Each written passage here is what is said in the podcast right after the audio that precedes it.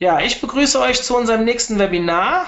Ähm, heute mit einem Wiederholungstäter. Nils war schon bei uns und ähm, hat uns schon mal mit seinen Inhalten beglückt. Heute das Thema Conversion-Optimierung zu dem Thema E-Commerce, also ein Ticken mehr auf Shops, nehme ich mal an, äh, gemünzt, wird äh, Nils uns gleich näher bringen. Ich freue mich sehr darauf.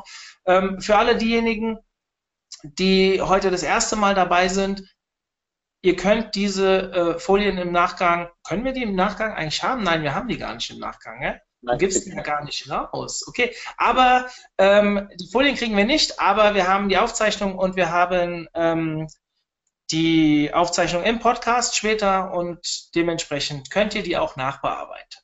Nils, dir die Bühne frei, ich muss dich nicht vorstellen, machst du wahrscheinlich selbst. Dachte ich, kennt eh jeder. Dementsprechend freue ich mich auf den Vortrag und viel Spaß. Wir kommen zur QA-Runde am Ende wieder zusammen. Okay, dann hallo von meiner Seite aus Berlin. Erstmal sorry für das Licht. Ich habe ähm, tatsächlich irgendwie versucht, hier ein bisschen Licht reinzubringen mit der Disco-Kugel, weil meine Deckenlampe durchgebrannt ist. Ähm, das bringt zwar nichts, aber es sieht irgendwie ganz schön aus im Hintergrund. Ähm, und es wurde gerade draußen sehr, sehr dunkel in Berlin, deswegen äh, müsst ihr jetzt damit leben. Ich hoffe, man sieht mich trotzdem ein bisschen, aber es geht ja auch nicht um mich, es geht eigentlich eher um die Inhalte. Und ich muss mich ein bisschen beeilen heute, weil ich ähm, eine Sekunde. Jetzt wird mir gerade gesagt, meine Webcam ist abgebrochen. Ja, ich habe die ausgemacht, weil okay, die Performance ein bisschen nachgelassen hat. Sorry, sorry. Okay, dann bleibt sie aus. Ähm, auf jeden Fall, äh, ich muss mich ein bisschen beeilen, weil wir haben, glaube ich, nur 45 Minuten oder bis Viertel vor, also jetzt noch 41. Und ich habe äh, 90 Folien, nein, 100 sehe ich gerade, deswegen gebe ich ein bisschen Gas und lege einfach direkt los. Wenn ihr irgendwie Fragen habt, schreibt ihr einfach in die Kommentare im Chat und dann versuchen wir danach noch darauf einzugehen. Sollte die Zeit dafür nicht reichen, was sein kann, weil ich habe jetzt äh, keine Ahnung, wie lange ich genau brauche, das kann ich immer sehr schwer bei mir einschätzen, dann ähm, werde ich Mario bitten, mir die Fragen einfach zuzuschicken, dass ich da vielleicht noch darauf antworten kann. Dann machen wir dann einen Facebook-Post aus oder so. Keine Ahnung, wir kriegen das schon hin. Okay, ähm, los geht's. Also ganz kurz zu mir. Ich bin Nils, für alle, die mich nicht kennen. Ich komme aus Berlin. Ich habe in meiner Vergangenheit eine Agentur betrieben für Conversion-Optimierung, habe in der Zeit über 1800 AB-Tests gemacht und kenne mich relativ gut aus mit dem ganzen Conversion-Thema und gebe euch heute ein paar Tipps, was ihr im E-Commerce beachten könnt, beachten solltet, wenn ihr eure Seiten optimieren wollt. Ich bin Speaker, ich bin Consultant, ich habe bei einem Buch mitgeschrieben, bin Dozent, habe ein Startup, mache eine Konferenz, bla bla bla, niemand interessiert. Okay, und wir legen sofort los.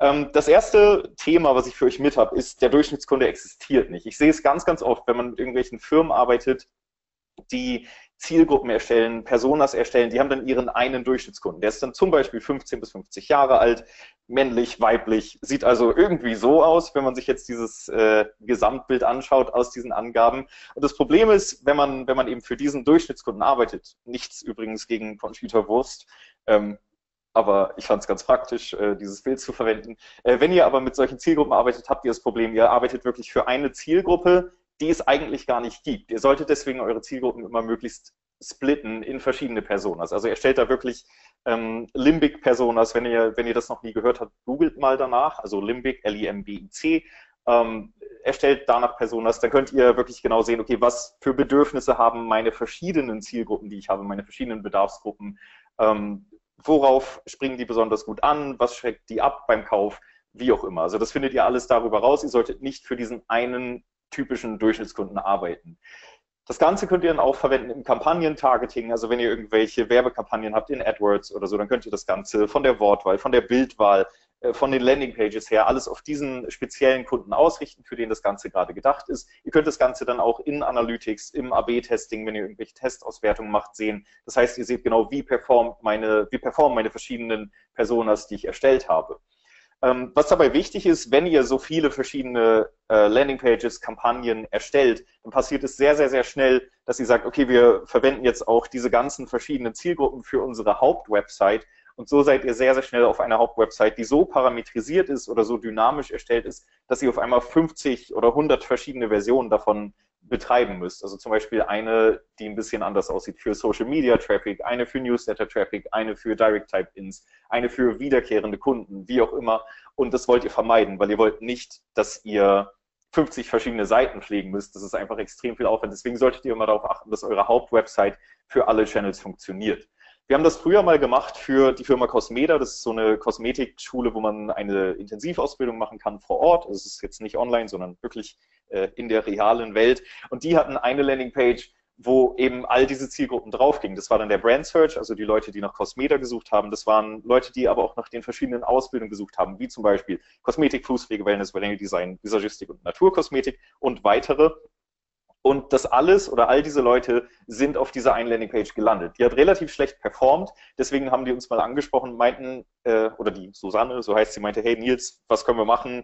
Wir konvertieren einfach nicht gut. Und äh, das Ganze war, war schon so weit vorangeschritten, dass es wirklich um die Existenz der Firma ging. Und wir haben dann gesagt, okay, das kann ja nicht funktionieren, wenn der ganze Traffic auf diese eine Seite kommt. Deswegen haben wir für die verschiedenen Suchbegriffe anhand der Analytics-Daten. Also wir haben, wir haben dort gesehen, dass zum Beispiel die generischen Suchanfragen recht gut konvertieren auf der generischen Seite, dass aber diese ganzen Fachbereiche nicht gut konvertieren. Deswegen haben wir dafür verschiedene Landingpages erstellt. Das waren in diesem Fall acht Stück. Wir sehen hier jetzt nur sechs, weil ich die anderen zwei nicht zeigen darf.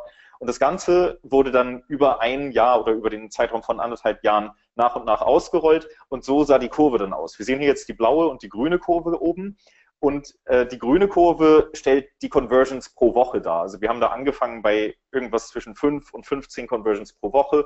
Und durch das Ausrollen dieser spezialisierten Landingpages sind wir am Ende bei fast konstant über 150 Anfragen pro Woche rausgekommen. Und die blaue Linie ist der Invest pro Conversion, also der CPL. Was mussten wir an Werbeinvestitionen ausgeben, um eine Anfrage zu generieren? Das ging von im Schnitt 70 bis 90 Euro über diese Zeit runter auf bis konstant unter 10 Euro. Das heißt, es bringt extrem viel, wenn man diese Landingpages spezialisiert darstellt. Insgesamt hat es dann einen Faktor 17 verursacht in der Effizienz der Kampagnen. Und ähm, deswegen würde ich euch an der Stelle mitgeben, äh, erstellt für jedes eurer Angebote eine dedizierte Landingpage. Also wenn ihr irgendein Produkt habt, baut eine Landingpage dafür, nehmt nicht einfach eure generische Seite und wenn ihr diese Landingpage habt, dann liefert das Ganze optimiert aus für verschiedene Kanäle und Nutzersegmente, wenn ihr eben diese Personas, wie vorher erklärt, erstellt habt.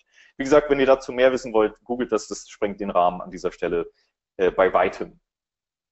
Okay, zweiter Punkt, äh, mehr Sales durch den richtigen Kunden nutzen. Hier haben wir mal was gemacht für AO-Hostels, da auch danke an Konstantin, falls er zuguckt, dass ich dieses Beispiel ständig verwenden darf. Ähm, wir hatten hier mal früher einen Test gemacht, wo es um die Überschrift ging und wir haben da eine Standardüberschrift, ich weiß jetzt den genauen Wortlaut auch nicht mehr, aber das war einfach nur eine wie äh, Hotel in Berlin oder sowas und wir haben das umgeändert in so eine emotionale Überschrift mit hier schlafen Sie gut. Das heißt, wir haben da auch noch eine Art äh, Nutzen mit rübergebracht und zentrale Lage zum besten Preis, da sind auch noch mal zwei Nutzen drin und und das hat halt ganz gut funktioniert. Auf dieser Basis haben wir dann gedacht, okay, wie können wir das Ganze noch weiter verstärken? Wie können wir dafür sorgen, dass dieses Prinzip, dass Leute ähm, eine, eine Vorteilskommunikation bekommen, eine Nutzenkommunikation, dass die besser konvertieren, von der Startseite aus gesehen. Wir haben dafür diese Zeile hier eingebaut, die jetzt da unten zu sehen ist, mit Vorteil 132. Ich weiß, dass die Reihenfolge nicht stimmt.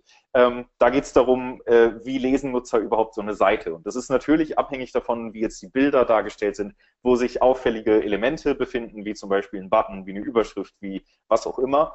Aber grundsätzlich, wenn ein Mensch auf eine Seite kommt, ist das hier seine Aufmerksamkeitskurve. Das heißt also, die linken Sachen werden am meisten wahrgenommen, die rechten Sachen am zweitmeisten, wenn es um Textzeilen geht. Also Worte, nicht Sachen, Verzeihung. Ähm, das gilt für alle möglichen Seiten. Das gilt auch für Suchergebnisse, für Newsletter, Betreffzeilen, für was auch immer. Das ist ungefähr die Kurve, wie Worte wahrgenommen werden. Deswegen eben diese Reihenfolge hier mit 1, 3, 2. Das heißt, das Wichtigste am Anfang, das Zweitwichtigste am Ende und das Drittwichtigste in der Mitte.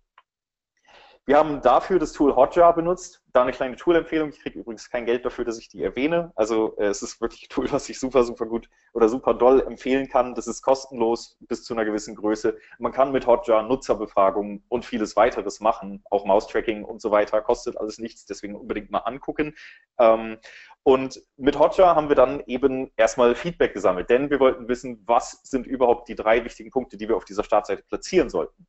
Und das war ähm, vom Hotel aus oder, oder das Hotel meinte, es ist auf jeden Fall sowas wie äh, kostenloses Internet oder Free Wi-Fi. Das war so deren Punkt, den die immer erwähnt haben. Wir haben das aber in Frage gestellt. Wir wollten unbedingt das Feedback von den echten Nutzern, von den echten Besuchern oder Gästen haben und haben deswegen Fragestellungen auf die Seite gestellt. Das heißt, wir haben erstmal auf der Startseite quantitatives Feedback gesammelt, in der Form, dass wir einfach gesagt haben, was ist Ihnen bei der Buchung eines Hotels wichtig? Und da war dann ein Freitextfeld, da konnten Leute einfach jetzt mal reinschreiben, was sie wollten. Da haben wir auch ganz, ganz viele Antworten bekommen. Im Schnitt antworten da so 0,5 bis 1,5 Prozent aller Nutzer, war zumindest bei uns eigentlich immer der Fall. Und man kriegt dann eine ganze, ganze, ganze Menge an Antworten, die in alle möglichen Richtungen gehen. Das Ganze will man dann clustern. Das heißt, wir erstellen verschiedene Töpfe. Einen Topf für Preis, ein Topf für Ausstattung, ein Topf für Lage, ein Topf für Free Wi-Fi, was auch immer. Und da kann man dann diese ganzen Antworten reinwerfen und sieht dann schon mal, okay, was sind eigentlich jetzt die grundsätzlichen Dinge, die den Leuten wichtig sind. Dann sind natürlich auch viele bei, die nur ein, zwei, drei Mal erwähnt werden, die kann man dann einfach hinten runterfallen lassen. Aber man kriegt so seine Top 7 vielleicht raus bei dieser Methode. Das Ganze haben wir dann nochmal in eine qualitative, äh, in eine qualitative Befragung gesteckt. Das heißt, wir haben eine äh, Frage gestellt mit vordefinierten Antworten wo die Menschen auswählen konnten, was ihnen am wichtigsten ist. Das war dann so eine Multiple-Choice-Antwort, also mit diesen äh, Checkboxen, wo man einfach sagen kann, okay, das finde ich gut, das finde ich gut, das finde ich gut. Und dann haben wir sehr, sehr, sehr deutlich gesehen, was sind eigentlich die Top drei Dinge. Also es waren wirklich ein, ein äh, Argument, war extrem weit vorne und zwei und drei waren dann relativ nah dahinter und alles andere war relativ unwichtig. Und so konnten wir halt wirklich sehr, sehr schön herausfinden, was wir jetzt an dieser Stelle platzieren sollten. Wir haben das dann an dieser Stelle auch eingebaut. Das sah dann so aus, also der wichtigste war die zentrale Lage. Wir haben das noch verstärkt mit den besten Standorten in, 16, äh, in 18 Städten. Ähm, das zweitwichtigste war tatsächlich die Hotelausstattung, was wir nicht vermutet hätten. Ich hätte gedacht, der Preis wäre am wichtigsten bei so einem Low-Budget-Hotel oder Hostel. Und das drittwichtigste war eben der Preis. Und so haben wir es dann an dieser Stelle platziert. Das Ganze hat auf der Startseite eine Steigerung der Sales von 16 Prozent gebracht über alle Nutzer, die über die Startseite gehen, was extrem viel bedeutet für ein Unternehmen, was ein paar Millionen jedes Jahr macht. Und ähm, deshalb hier das Learning für euch. Äh, das Feedback eurer eigenen Nutzer ist wertvoller als jedes Marktforschungsinstitut. Also befragt einfach eure Leute. Es kostet nichts, es ist super, super wenig Aufwand. Fragt einfach nach und die werden antworten. Tut es einfach. Nummer drei, denkt an die Basics. Ähm, hier ein Beispiel über äh, oder von Auktionata. Die Firma gibt es ja heutzutage nicht mehr, wie ich irgendwann vor kurzem mal in einem Vortrag erfahren musste, als ich das Beispiel auch erwähnt hatte.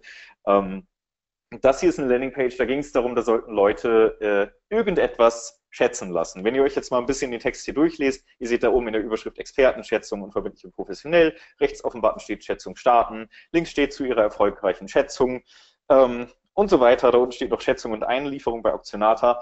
Und wir wurden dann kontaktiert, weil diese Seite nicht funktioniert hat. Und bei genauerem Betrachten oder wenn man sich mal die Frage stellt, okay, was kann hier eigentlich das Problem sein, wird man merken, man hat keine Ahnung, was man überhaupt schätzen soll. Es wird in keinem einzigen Wort erwähnt. Das Einzige, wo man davon ausgehen könnte, was es ist, ist das Foto, wo der Typ so eine komische äh, Kunst-Antiquitätssache in der Hand hält. Aber das ist nicht immer alles, was man an dieser Stelle schätzen kann. Man kann auch Münzen, Schmuck, Uhren, äh, Bilder, was weiß ich. Man kann alles Mögliche schätzen lassen, das wird überhaupt nicht klar.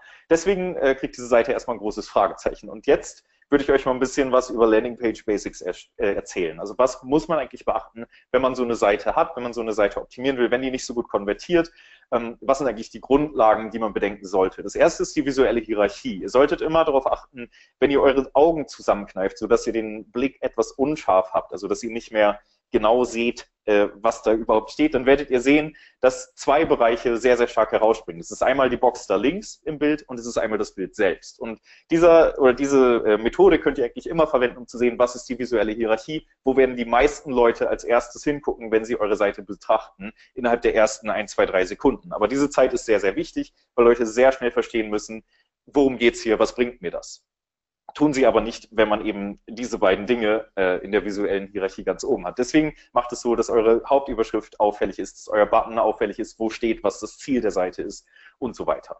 Das nächste wäre die Hauptüberschrift. Meiner Meinung nach ist eine Hauptüberschrift nur gut, wenn sie unmissverständlich erklärt, worum es auf dieser Seite geht und was es einem bringt. Man sollte dann nicht zu interpretiert äh, oder, oder man sollte nicht dafür sorgen, dass Leute interpretieren müssen, weil jeder interpretiert irgendwie anders. Die Hauptüberschrift sollte wirklich auf den Punkt kommen und genau sagen, worum geht's, was bringt es mir.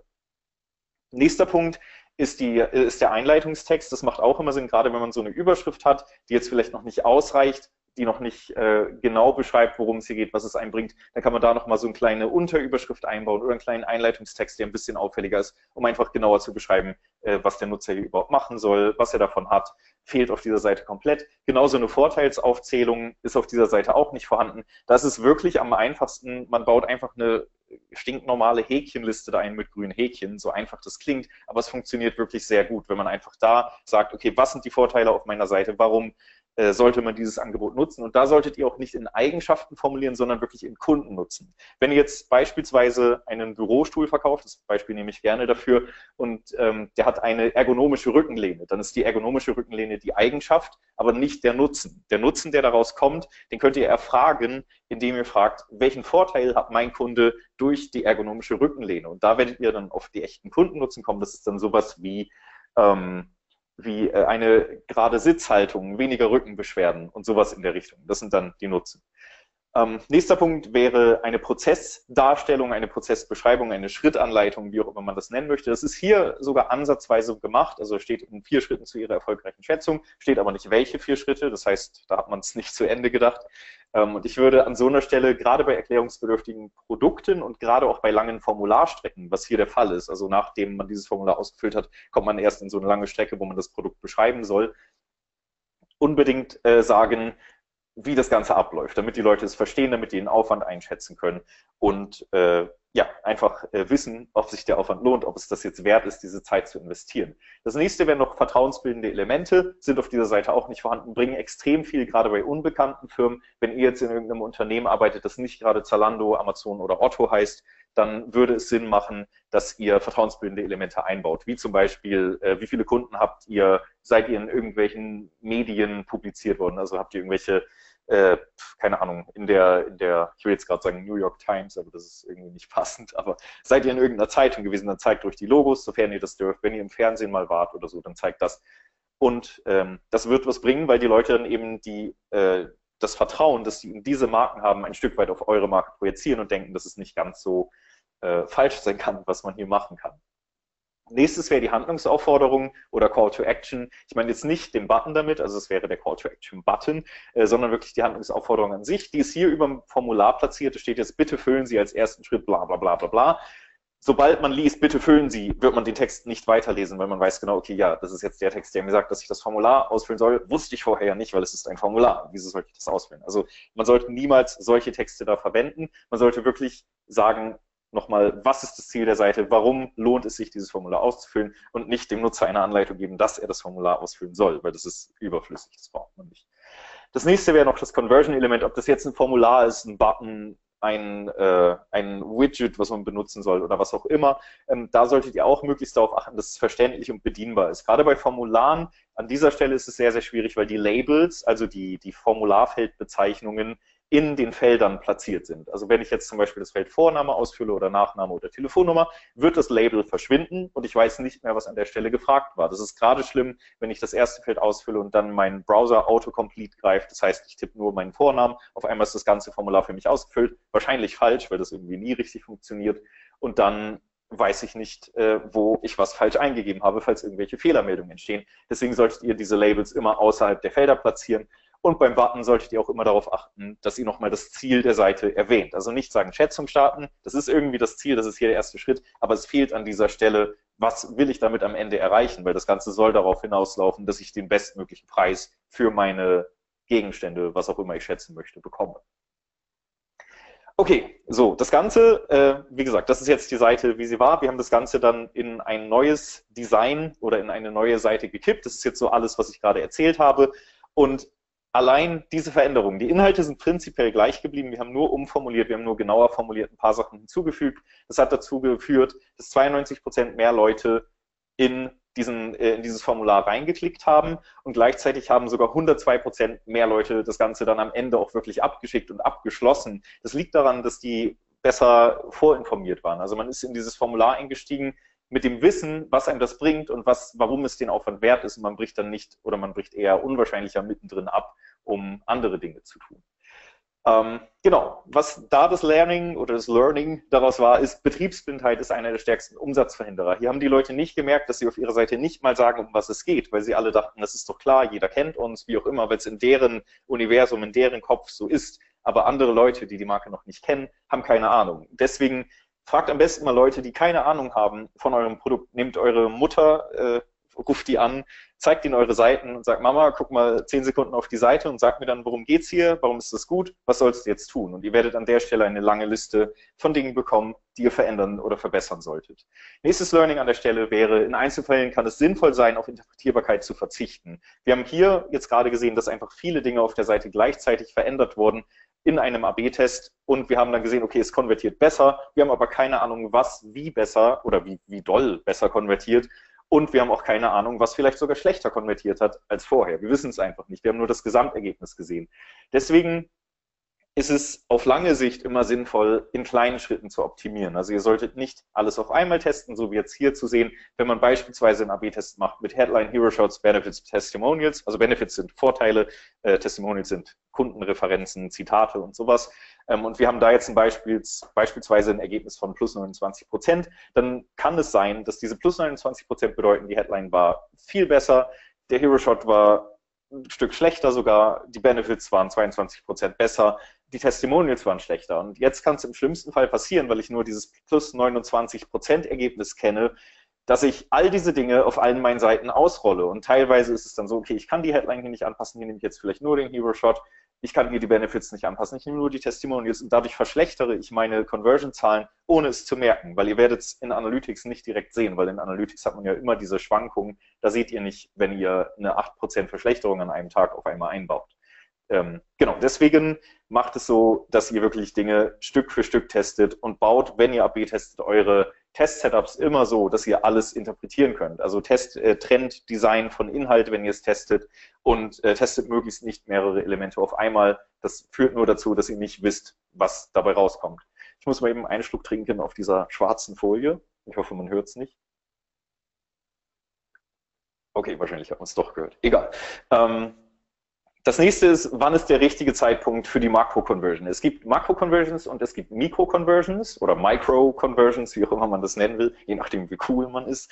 Ähm, und Makro-Conversions sind eigentlich alle Conversions, die groß sind. Also das wäre sowas wie ähm, ein Kauf, eine Anfrage, ein Sign-up für ein Newsletter, je nachdem, wie die eigenen Funnels aufgebaut sind. Also eigentlich alle Haupt-Conversions, wenn man so will. Mikro-Conversions hingegen sind leichte Conversions, wie zum Beispiel die Verringerung der Bounce Rate, also dass Leute nicht abspringen, wenn sie auf die Seite kommen, die Anzahl der aufgerufenen Seiten innerhalb meiner Website, ähm, das Hinzufügen eines Produkts in den Warenkorb, äh, das äh, Herunterscrollen auf einer Seite, die Verweildauer auf einer Seite, was auch immer. Also alle weicheren Ziele sind Mikro-Conversion und Jetzt ist eben die Frage, wann sollte ich überhaupt die Makro-Conversion erfragen? Also wann sollte ich dem Besucher meinen äh, Vertrag unter die Nase halten, dass er unterschreibt, wenn man so will. Hier im Beispiel von Sage, das ist ähm, so ein Lohnsteuer- oder, oder Lohn- und Gehaltsabrechnungsprogramm aus Leipzig ich kann das nicht so gut aussprechen im Dialekt, aber Leipzig, ihr kennt es wohl alle. Ähm, und die haben diese Seite, wo sie Sage Lohn und Gehalt verkaufen wollen. Ich erkläre euch oder ich zeige euch ganz kurz die Seite. Also ganz oben rechts, sage ich direkt vorab, da ist der Button für jetzt 30 Tage testen. Und ansonsten sieht die Seite so aus, dass man den Einstiegsbereich hat mit der Hauptüberschrift, Vorteilsaufzählungen. Dann sieht man ein paar Features zu dem Programm. Also wie sieht das überhaupt von innen aus? Was kann man damit machen? Das ist schön einfach. Äh, dann hat man da oben noch ein paar Siegel. Dann hat man eine Vorteilsaufzählung wo nochmal äh, nähere Informationen stehen, die man, glaube ich, auch anklicken konnte, aber irgendwann nicht mehr, weil wir getestet haben, dass es besser ist, wenn man sie nicht anklicken kann. Und dann kommt nochmal ein Video, wo man sieht, wie das Ganze funktioniert. Dann kommen die Bewertungen, die Referenzen und dann kommt am Ende dieses Formular, wo man sehen kann äh, oder wo, wo man sich eintragen kann für diesen kostenlosen Test. Ähm, als Vergleich, diese Seite ist so hoch ähm, und da diese Seite so hoch war und wir äh, gerade diese Seitenhöhe als Test genommen haben, äh, ist hier eigentlich ein ganz schöner Vergleich, denn diese Seite ist tatsächlich so hoch wie David Hasselhoff von dem Haaransatz bis zur Hüfte und äh, David Hasselhoff ist sehr, sehr groß. Deswegen solltet ihr oder deswegen müsst ihr jetzt verstehen, diese Seite ist sehr, sehr lang. Das ist wichtig für den Test, den ich gleich sage oder den ich gleich erkläre. Wir haben es dann so gemacht, dass diese Seite genommen wurde und wir haben einfach an dieser Stelle, also im oberen Bereich der Seite, dieses Formular eingebaut. Es gab zwei Variationen an der Stelle. Der restliche Inhalt auf der Seite ist immer noch gleich. Ganz unten ist auch noch das Formular. Und wir haben hier einmal getestet, wie ist es, wenn wir einfach nur das Formular hochbewegen. Ich muss dazu sagen, wir haben in beiden Variationen den Hintergrund hell gemacht, weil wir wollten an der Stelle nicht auf einmal so einen blauen Kasten haben. Das würde zu sehr danach schreien, dass die Seite hier schon vorbei ist, dass die Leute nicht weiter runterscrollen, deswegen der helle Hintergrund. Und wir haben einmal den vorigen Text genommen, also wo einfach das stand, was da vorher stand. Und wir haben einmal diese Version genommen mit einem etwas besseren Text, wo steht, dass es nicht nur tausende Unternehmen sind, sondern mehr als 173.000. Das ist sehr viel nachvollziehbarer. Und wir haben einen sehr großen Fokus hier gelegt auf kostenlos und auf unverbindlich, beziehungsweise auf, ähm, auf das Sicherheitsbedürfnis der Leute. Also man sieht hier zum Beispiel auch, dass nach 30 Tagen der Test automatisch endet. Das hat man vorher nicht gesehen. Da steht jetzt auch kostenlosen Test starten, nicht nur Test starten. Also damit die Leute da einfach verstehen, es ist wirklich, wirklich kein Risiko dahinter. Und beide Versionen waren besser. Die eine mit dem alten Text, glaube ich, um die 12 Prozent, diese hier sogar mit 25 Prozent, einfach nur durch die Veränderung der Position des Formulars und eine kleine Textanpassung. Ähm, aber zurück zur Frage, wann ist eigentlich richtige, der richtige Zeitpunkt, um nach der Conversion zu fragen? Und ich würde als Faustregel sagen, je geringer die Hemmschwelle ist, desto früher kann ich fragen. Also wenn ich ein Produkt habe, das einfach zu erklären ist oder einfach zu verstehen, das auch noch kostenlos ist, wo keine Transaktion hintersteckt, dann fragt ruhig früh nach der Conversion. Die Leute werden sich dort wahrscheinlich eintragen, aber testet das Ganze. Also baut es nicht einfach nur nach oben. Es kann auch sein, dass die Leute mehr Infos brauchen ihr müsst immer das Ganze ein bisschen abwägen und schauen, wie es für euch eben am besten funktioniert. Nächster Punkt, Skim, Scan, Read. Das ist so ein Behavioral Pattern, also ein, ein Verhaltensmuster, ähm, das beschreibt, wie Leute Internetinhalte lesen, konsumieren. Da ganz kurze Erklärung. Also was ist Skimming? Skimming ist eigentlich äh, sehr, sehr, sehr schnell. Also es ist der, der Zeitpunkt oder der Moment, wo man auf eine Seite kommt, man schaut sie sich ganz, ganz kurz an, scrollt einmal runter, einmal hoch und ähm, versucht nur anhand von ganz, ganz, ganz wenigen Anhaltspunkten zu erkennen, ist das relevant für mich oder finde ich hier eh nicht, was ich suche und verlasse die Seite wieder. Es braucht zwei, drei, vier, fünf Sekunden, dann ist das Skimming abgeschlossen, je nachdem, wie lang die Seite ist. Kann natürlich auch ein bisschen länger dauern. Dann kommt das Scanning. Das ist der etwas nähere Blick auf das Ganze. Also man schaut hier schon mal äh, in einige Textpassagen, man liest sich schon mal ein paar Überschriften durch, man schaut schon mal, findet man Antworten auf die Fragen, die man hat und entscheidet dann, lese ich das Ganze oder lasse ich es bleiben. Und das Reading, also das Lesen, ist dann wirklich das, wo man Wort für Wort die Inhalte liest. Das muss jetzt nicht die gesamte Seite sein, das können auch einfach nur Textpassagen oder Abschnitte innerhalb der Seite sein. Ähm, und das ist eigentlich das, wie ein Nutzer immer auf die Seite oder auf eine Seite blickt, beziehungsweise mit einer Seite umgeht. Das kann natürlich auch anders sein. Also immer gilt, Ausnahmen bestätigen die Regel, aber das ist so das typische Modell, wie man sich im Internet verhält. Die einen oder anderen werden es wahrscheinlich auch von sich gerade wiedererkennen. Ich habe das nochmal erweitert. Das ist, gehört jetzt nicht zu diesem Behavioral Pattern, aber man braucht die Skim, Scan, Read Sache, um am Ende zu konvertieren. Das soll natürlich das Ziel sein, gerade im E-Commerce. Und ich würde euch jetzt kurz erzählen, was ist eigentlich wichtig, oder, oder wie kann ich eigentlich die Nutzer durch diesen Prozess leiten? Also welche Elemente sind wichtig, auf welche Elemente kommt es an? Das erste beim Skimming, also wie gesagt, das extrem schnelle Überfliegen, da geht es wirklich um den ersten Eindruck. Sorry hier für die englischen Worte. Ähm, ich habe irgendwie die Folie nicht in Deutsch vorhanden. Egal, äh, ich erkläre es trotzdem. Also der erste Eindruck ist hier sehr, sehr wichtig. Da geht es insbesondere um implizite Codes. Also wenn ich jetzt auf die Seite gucke und ich nehme als Beispiel Tom Taylor. Das ist eigentlich immer mein Negativbeispiel für implizite Signale, implizite Codes. Das heißt, Leute gucken auf die Seite und sie sehen coole junge Leute, die mit einem Ford Mustang in der Wüste sitzen. Und dann denkt man im ersten Moment, okay, geht es um Autos, geht es um Autoreifen, geht es um Urlaub, keine Ahnung. Der erste Eindruck geht in eine Richtung, die man vorgibt durch die Bildsprache. Also da ist es wichtig, versucht wirklich, dass der erste Eindruck auf euer Produkt passt. Wenn ihr Kleidung verkauft, zeigt Kleidung, zeigt keine Autos. Das nächste ist die Bildwahl insgesamt. Da geht es auch, also jetzt nicht nur um den Hero-Shot, nicht nur um das Hauptbild auf der Seite, sondern es geht um generell die Bildsprache auf der Seite, weil Bilder eben viel, viel, viel schneller als Worte konsumiert werden können oder verarbeitet werden können vom Gehirn. Und da solltet ihr auch möglichst darauf achten, dass ihr Bilder verwendet, die Sinn machen. Verwendet nicht irgendwelche Stockfotografien, wenn ihr es vermeiden könnt. Insbesondere nicht solche, wo dann der äh, Europäer die rothaarige, hallo Izzy, falls du zuhörst, Entschuldigung, ähm, und die ähm, und der, der, der Afroamerikaner und der Asiate an einem Tisch sitzen, die Blätter in die Luft schmeißen und jubeln, weil sie irgendeinen Auftrag bekommen haben, das nimmt euch keiner ab. Also verwendet wirklich Bilder, die authentisch sind, zeigt eure Leute, baut äh, Sympathie auf. Das kriegt ihr nicht hin mit Stockfotos. Ähm, dann achtet sehr auf die Wortreihenfolge. Wie vorhin schon gesehen, bei dieser Aufmerksamkeitskurve achtet darauf, dass ihr die wichtigsten Worte an den Anfang schreibt, bei Textzeilen, bei Textblöcken, bei Überschriften und die zweitwichtigsten ans Ende. Beginnt auf keinen Fall bei einer Überschrift mit sowas wie herzlich willkommen oder kennen Sie schon oder wir bieten Ihnen, es interessiert niemanden. Schreibt da wichtige Worte hin, die wirklich Inhalt transportieren. Nächster Punkt, das Scanning, also das etwas genauere Lesen, wo man schon mal einzelne Passagen sich genauer anschaut. Das könnt ihr unterstützen mit der, Wort, äh, mit der Fettung von Worten. Also stellt einfach einige Worte fett dar. Ähm, das sorgt dafür, auch wieder kleiner Tipp, wenn ihr die Augen zusammenkneift und das Bild unscharf wird, die Worte, die herausstechen, sind die Worte, die als erstes beim Scanning in der Regel gelesen werden. Deswegen setzt Wortfettung sehr, sehr, sehr gezielt ein, macht nicht zu viele Worte am Stück fett und ähm, und setzt es auch nicht inflationär ein. Macht es so, dass wirklich der Blick gelenkt wird auf die wichtigsten Worte, die ihr auf dieser Seite habt, die dafür sorgen, dass Leute entscheiden, okay, ich finde hier, was ich brauche, ich lese mir das Ganze jetzt im Detail durch. Das nächste wären dann noch Headlines, die sind auch super wichtig, die werden natürlich auch gelesen beim Scanning. Auch da wieder auf die Wortreihenfolge achten und verwendet Headlines, die, ähm, die, einen, die einen Mehrwert transportieren. Sagt, sagt nicht irgendwie sowas wie, äh, Schuhe sind der neueste Schrei, obwohl sind sie nicht, das wäre komisch, aber nicht irgendwie jeder braucht jetzt Pumps im Sommer, das interessiert niemanden, sondern nehmt wirklich Überschriften, Zwischenüberschriften, die genau beschreiben oder möglichst genau beschreiben, was im folgenden Textabschnitt oder Textbildabschnitt passiert. Dann auch noch die visuelle Hierarchie ist auch super wichtig für Scanning, auch für Skimming übrigens. Eigentlich generell ist die visuelle Hierarchie wichtig, aber achtet da auch darauf, äh, dass die wichtigsten Elemente auch wichtig dargestellt werden, damit die auch gesehen werden. Das nächste wäre dann noch Reading. Da geht es dann darum, ja, um den Content an sich. Ich kann euch leider nicht sagen, wie ihr euren Content äh, formulieren oder aufbauen solltet. Das hängt immer davon ab, was ihr für eine Seite habt, was für Kunden.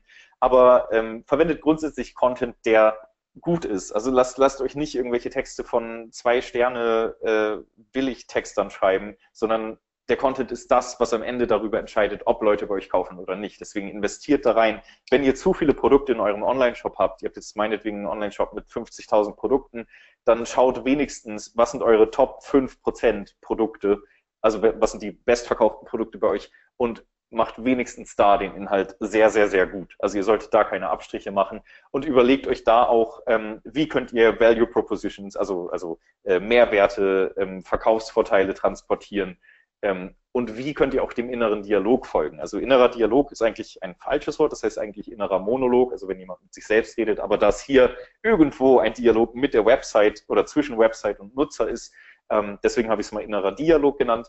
Und ihr solltet euch auch da die Frage stellen, welche Frage haben die Leute an welcher Stelle? Was könnte jetzt die, äh, die nächste wichtigste oder die nächste wichtige Information sein, die ihr dem Nutzer zeigt? Überlegt euch das und verbaut das unbedingt inzwischen Überschriften, damit die Leute auch das Ganze nachvollziehen können und sich gut abgeholt und an die Hand genommen fühlen. Das nächste ist dann noch das Konvertieren. Also was könnt ihr dafür tun, dass Leute am Ende auch kaufen? Da ist die Call to Action tatsächlich wichtig. Ähm, da, wie gesagt, geht es darum, schreibt nicht auf den Button kaufen, senden, weiter, anfragen, Angebot anfordern, E-Book downloaden oder irgendwas, sondern schreibt genauer, worum es geht weil Leute werden diesen Call to Action, dadurch, dass er eigentlich immer eines der auffälligsten Elemente ist, extrem früh sehen, Stichwort visuelle Hierarchie. Und ihr könnt das nutzen, damit Leute schon beim Lesen des Buttons verstehen, was das Ziel der Seite ist, warum es gut für sie ist. Das ist sehr, sehr wichtig. Dann solltet ihr euch da natürlich auch noch darum bemühen, dass ihr Vorteile kommuniziert und ihr solltet auch Einwände behandeln. Also Handling Objections heißt Einwandbehandlung. Ähm, und äh, ja, stellt euch da ein bisschen die Frage, äh, was könnten Leute für Einwände haben? Das sind bei Online-Shops oder, oder bei Formularen sind das typischerweise irgendwelche Datenschutzbedenken. Sind meine Daten sicher? Ähm, wie wird mit ihnen umgegangen? Ähm, was passiert, wenn ich irgendwas zurückschicken will? An wen kann ich mich wenden? Also zeigt auch irgendwie Service-Kontakte. Ähm, oder stellt euch auch die Frage, was habt ihr für spezielle Einwände? Ich nehme da sehr gerne ein Beispiel von ice.de, dem Spielzeugladen aus dem Internet. Ähm, und ice.de macht es zum Beispiel so, dass die auf der ersten Seite ihres Warenkorbs sagen, dass sie das Ganze mit diskreter Absenderadresse versenden. Das heißt, Leute haben an der Stelle natürlich Panik, okay, kriege ich jetzt ein Paket und das wird beim Nachbarn abgegeben, der weiß auf einmal, dass ich mir hier irgendwelche äh, Bettspielzeuge gekauft habe. Ähm, das ist natürlich schlecht. Deswegen haben wir auch gleich am Anfang gesagt, äh, es gibt hier eine diskrete Absenderadresse. Also stellt euch die Frage, was könnten die Einwände sein? Okay, nächster Punkt. Wir sind übrigens jetzt gerade bei 36 Minuten. Wir kommen rechtzeitig durch und haben, glaube ich, sogar noch ein paar Minuten für Fragen, aber ich trinke noch mal einen Schluck. Ähm, nächster Punkt sind die Bewertungen. Bewertungen findet man überall mittlerweile im Internet und Bewertungen sind so, so, so wichtig. Ähm, hier im Beispiel von Booking.com, hier geht es jetzt darum, dass äh, Hotels bewertet wurden. Die haben einmal, die haben sogar eine gesplittete Bewertung. Also die sagen sogar, was ist die Gesamtwertung. Jetzt hier beim ersten zum Beispiel 8,5, sehr gut. Dann gibt es auch noch eine Bewertung fürs Preis-Leistungs-Verhältnis und es gibt viele Bewertungen. Wenn ihr hier jetzt irgendwo ein Hotel seht mit fünf irgendwas Stern, ihr werdet es nicht buchen. Also Bewertungen sind extrem, extrem, extrem, was, äh, was das Entscheidungskriterium, oder nein, Verzeihung, Sprachfehler, sie sind ein extrem wichtiges Entscheidungskriterium. So. Ähm, hier noch ein Beispiel wieder von AO, die zum Beispiel sagen, die sind die Nummer eins in Europa, neun von zehn Gästen empfehlen uns weiter. Ist auch irgendwo eine Bewertung. Siebeneinhalb Millionen Gäste, auch irgendwo eine Bewertung, beziehungsweise ein vertrauensbildendes Element.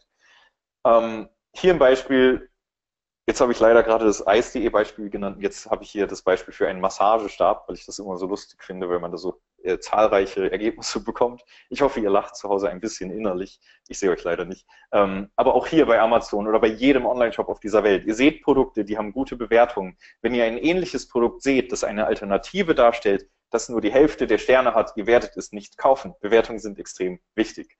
Hier noch ein Beispiel von einer Hotelkette von H-Hotels.com die haben zum Beispiel äh, auch die Kundenzufriedenheit nicht nur in Sternen dargestellt, sondern auch in Prozenten. Die haben auch extrem viele Bewertungen auf extrem vielen Portalen.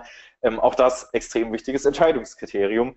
Und das Problem bei dieser ganzen Sache ist, da Menschen, wie gesagt, äh, sehr, sehr darauf achten, wie andere Menschen das Ganze bewertet haben. Das nennt sich dann Social Proof oder sozialer Beweis. Ähm, das Problem ist, dass Menschen meist nur nach einer extremen Erfahrung bewerten. Das heißt, wenn sie entweder extrem zufrieden sind oder wenn sie äh, oder wenn sie extrem unzufrieden sind, meistens sogar im letzteren Fall. Also wenn die dann ihrem Wut, äh, ihrer Wut Luft machen wollen und, äh, und jetzt sagen, okay, jetzt schreibe ich denen eine richtig fiese Bewertung. Ähm, das passiert leider sehr, sehr häufig.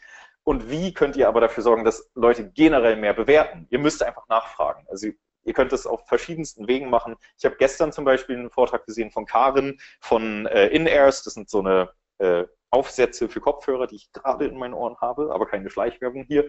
Ähm, die zum Beispiel haben so ein E-Mail-Cycle, wo das Produkt nochmal erklärt wird, nachdem man das gekauft hat. Und in der zweiten oder dritten Mail sagen die, hey, wenn es dir übrigens gefällt, schick uns eine Bewertung. Und die Leute machen es. Also gerade wenn man das irgendwie sympathisch formuliert, wenn es nicht so nach maschineller äh, Massenmail aussieht, dann werden die Leute bewerten. Wenn ihr Post verschickt, wenn ihr Pakete verschickt, also physische Produkte, packt einen Zettel da rein, wo mit Hand geschrieben, natürlich nur ausgedruckt, ihr müsst die nicht alle per Hand schreiben, wo drauf steht, hey, danke, dass du bei uns gekauft hast, mit Liebe verpackt von Cindy oder von Horst, ist mir egal. Ähm, und ich würde mich freuen, wenn du eine Bewertung da lässt. Irgendwie sowas, irgendwas Sympathisches, damit die Leute eine extreme Erfahrung haben. Es ist eine extreme Erfahrung, wenn man sowas sieht, weil es ist sehr, sehr ungewohnt. Und die Leute werden euch Bewertungen schreiben. Natürlich nicht alle, aber ähm, ein großer Teil oder, oder zumindest ein sichtbarer Teil wird es tun. Und ihr wollt das, denn Bewertungen sind extrem ausschlaggebend für den Kauf von Produkten. Letzter oder vor, nee, vorletzter Punkt ähm, ist das Anchoring-Prinzip. Das ist sehr, sehr, sehr häufig eingesetzt und es ist sehr, sehr wichtig, das zu verstehen. Ich möchte euch das einmal erklären. Also Anchoring ist auch eines dieser Behavioral Patterns.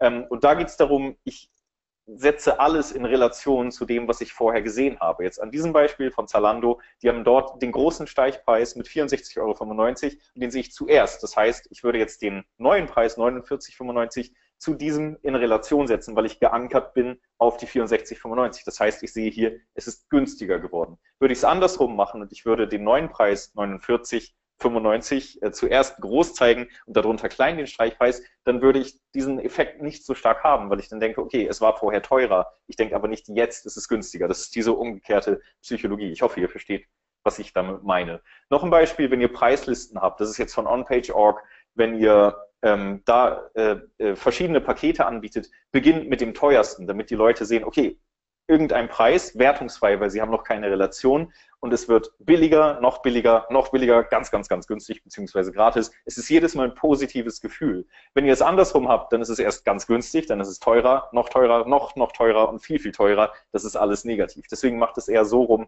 aber auch an dieser Stelle natürlich lieber testen.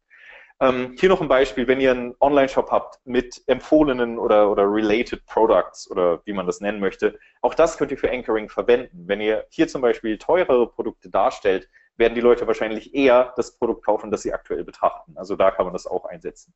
Jetzt beeile ich mich wirklich ein bisschen, damit wir wenigstens noch zwei Fragen oder so schaffen. Letzter Punkt, mobile Qualitätssicherung. Macht es. Es ist so, so, so wichtig. Hier ein Beispiel äh, von glorify.com. Das ist eine Sonnenbrille, die ein bestimmtes, eine bestimmte Eigenschaft hat, aber man sieht es nicht auf dieser Seite. Man hat hier, wenn man auf die mobile Seite kommt, diese komische Box da oben, wo steht Newsletter und erhalte Neuigkeiten aus der jetzt abonnieren Flows, was auch immer.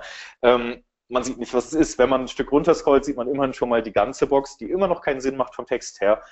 Ähm, und wenn man die wegklickt, sieht man, oh, okay, dahinter war ein Video versteckt oder ein GIF, was in Dauerschleife läuft, wo man den USP sieht, wo Leute die, Bille, äh, die Brille biegen, äh, äh, kaputt kriegen wollen, aber sie geht nicht kaputt. Das heißt, da war der USP zu sehen. Deswegen schaut euch eure Seiten mobil an und klickt alles mal durch und schaut, äh, wie sich die mobile Seite verhält. Hier ein anderes Beispiel von gintasting.info. Ähm, hier, hier ist es ein sehr emotionales Thema. Also ihr solltet an dieser Stelle wenn das jetzt eure Seite wäre oder wenn ihr hier ein Besucher seid, ihr wollt verstehen, worum geht's hier, warum ist das toll und Gin ist nun mal toll, deswegen äh, verpasst man hier eine gute Gelegenheit. Aber dadurch, dass man das Bild auf Landscape-Modus dreht, also, also zur Erklärung, Breitbild auf dem Handy heißt Landscape, äh, Hochbild auf dem Handy heißt Portrait-Modus äh, und im Landscape sieht man einfach nicht mehr, mehr die Überschrift. Das heißt, man verpasst hier jede Gelegenheit, den Leuten überhaupt irgendwas zu transportieren, ohne dass sie scrollen. Das ist nicht so toll, deswegen schaut euch das auch unbedingt mal im Landscape-Modus an. Hier noch ein Beispiel von elbandi.de, wo ich übrigens den Namen sehr witzig finde. Ähm, die haben im Portrait eine funktionierende Suche, also wenn ich das Bild hochkant habe, klicke ich auf die Suche, die Suchleiste erscheint. Wenn ich das Ganze im Landscape-Modus anschaue, klicke ich darauf und nichts passiert. Einfach weil sich niemals jemand angeschaut hat. Deswegen äh, guckt euch unbedingt euer, eure Seite mal im Breitbild an, insbesondere Formulare ähm, die sind oftmals im Breitbild ein äh, Pain in the Ass, um es auf gut Deutsch beziehungsweise gut Englisch zu sagen. Okay, und äh, 43 Minuten und oder 43,5 Minuten und ich bin durch und ich würde euch, wenn ihr Interesse an weiteren Conversion-Tipps habt, kurz auf diese ganzen Dinge verweisen. Also wenn ihr meine Tipps und meine Livestreams sehen wollt, geht auf nilskato.de slash Tipps. Ähm, wenn ihr auf meine Konferenz wollt, nächstes Jahr, die war jetzt gerade auf eurem Live und mein Tool für Conversion-Optimierung, wo ich euch Tipps auf Abruf gebe, heißt smartymice.com und ich freue mich, dass ihr so lange zugehört habt. So, Mario, ja. du darfst widersprechen. ähm, ich kann gar nicht so schnell sprechen wie du. Oh. du kannst dich gerne anmachen. Ich würde gerne mal dein Disco-Licht sehen. Ähm, Sehr gerne. Ähm, Jetzt bist du auf die Folien, aber ist auch egal. Ich, ähm, also Nils, erstmal vielen, vielen Dank. Das Gute ist, wenn wir den äh, den, das Webinar dann als Podcast hochladen. Normalerweise stelle ich die Podcasts immer auf 1,4 Geschwindigkeit. Das brauche ich bei dir nicht, weil äh, dann verstehe ich nämlich nichts mehr. Ähm, aber ich finde es trotzdem krass, wie viel da noch hängen bleibt. Also äh, ohne Punkt und Komma habe ich das Gefühl, ratterst du hier durch, was ich bei jedem anderen bemängeln würde, aber bei dir kommt es so gut und charmant rüber und auch so prägend, dass ich das äh, alles wahrnehme. Finde ich total krass, wie, wie gut du das machst. Ähm, jetzt genug des Lobes. Ähm, ja gucken wir mal, ob wir wenigstens für eine Frage noch Platz haben. Ähm, ja, welches Tool wird für Landingpages empfohlen, das auch die Datenschutzgrundverordnung erfüllen wird und deren Server in der EU stehen? Hast du eine Ahnung? Ähm, du bist kein Jurist, also, ich weiß, aber. Ja, äh, also erstmal, ich darf keinen Rechtsrat oder rechtlichen Rat geben. Ähm, grundsätzlich würde ich empfehlen, verwendet keine Landingpage-Tools, sondern baut das Ganze selbst. Wenn ihr irgendwie Entwickler habt, äh, die, die HTML können oder sowas, dann macht es eher so, weil ihr seid einfach wesentlich flexibler und gerade was sowas wie äh, AdWords, Dynamisierung von Seiten aus äh, angeht, das könnt ihr mit diesen Landingpage-Baukästen nicht abdecken. Ich muss dazu sagen, ich habe keine Ahnung, welcher Landingpage-Baukasten rechtlich unbedenklich ist oder datenschutzrechtlich. Ähm, ich würde ansonsten Unbounce empfehlen. Ähm, da kann ich auch einen Kontakt herstellen oder, oder guckt auf Facebook mal nach Ben Hamanus, also B-E-N H-A-R, oder ich schreibe es einfach hier in die Kommentare. Ben, wusste nicht. Ben, ben ist auch Speaker bei uns. Es gibt ein Profil, so. wenn ihr den Namen eingibt. Wir haben ein Speaker-Profil, OMT, Ben Hamanus. Oder genau. schreibt mich an, ich habe alle Kontaktdaten auch. Also okay, genau, alles. Genau, Unbounce ist auf jeden Fall super. Also mit denen kann man viel machen. Die sitzen aber eigentlich in Vancouver, glaube ich. Ja. Ich weiß nicht, ob die mittlerweile einen Server in Deutschland haben. Es gibt auch sicherlich deutsche Baukästen, aber da bin ich ehrlich gesagt überfragt und kann keinen besseren Tipp geben als Unbounce. Ja. Ähm, äh, by the way, auch wenn es noch nicht online ist, wir, diese EU-Datenschutzbestimmung Juni 2018, das wird sehr häufig an uns herangetragen. Und ich werde hier definitiv zeitnah ein Webinar auf die Beine stellen mit unserem Hausanwalt, ähm, also der schon öfters bei uns auch bei den Konferenzen auftritt. Nur, dass ihr schon mal Bescheid wisst. Wir werden euch früh genug ähm, Hilfe an die, an die Hand geben, dass ihr dort euch auch vorher weiterbilden könnt und nicht unbedingt in ein Seminar gehen müsst, sondern das auch vielleicht kostenfrei per Webinar, bla bla bla und so weiter. Ähm, Nils, wir müssen es leider abbrechen. Ich muss in, das, in, den, in das letzte Webinar. Ich gebe den Te Tipp raus. Guckt euch mal die Facebook-Seite von Nils an. Er macht regelmäßig, ich glaube, einmal im Monat machst du solche äh, Live-Videos. Kann das sein? Das ist einmal im Monat? Ähm, ja, also plus minus ein paar Tage, ja. Ja, okay. Ähm, äh, immer sehr lustig und spannend. Ich, gut, ich bin jetzt, äh, kann ich mich hier als Fan outen? Sag, kann ich das so sagen? Ich bin ein Fan von Nils und äh, höre mir das immer an, nehme mir immer Zeit dafür und wenn es noch im Hintergrund läuft. Ähm, lange Rede, kurzer Sinn, guckt euch das an, ist echt gut. Uns hier beim OMT hat es extrem viel weitergebracht. Wir haben viele Tipps von Nils umgesetzt und ich kann das bestätigen, dass die Performance auch wirklich besser wird. Deswegen ähm, mein Anliegen, folgt Nils und es ist ähm, nicht zu eurem Schaden. So. Das war ein Herz. ähm, ja, ansonsten, ähm, wir sind jetzt gleich beim nächsten Thema. Ich habe es gar nicht auf der Platte, ich muss selbst gucken. Ähm, ist auch egal, ich muss jetzt schnell rüber. Wer Bock hat, bei Gerrit dabei zu sein, Gerrit war auch schon bei uns beim OMT. Guter Mann, hört euch das an. Und dann sind wir auch fertig für heute. Nils, dir noch einen schönen Tag und wir hören uns demnächst. Ich danke euch allen und tschüss. Ciao.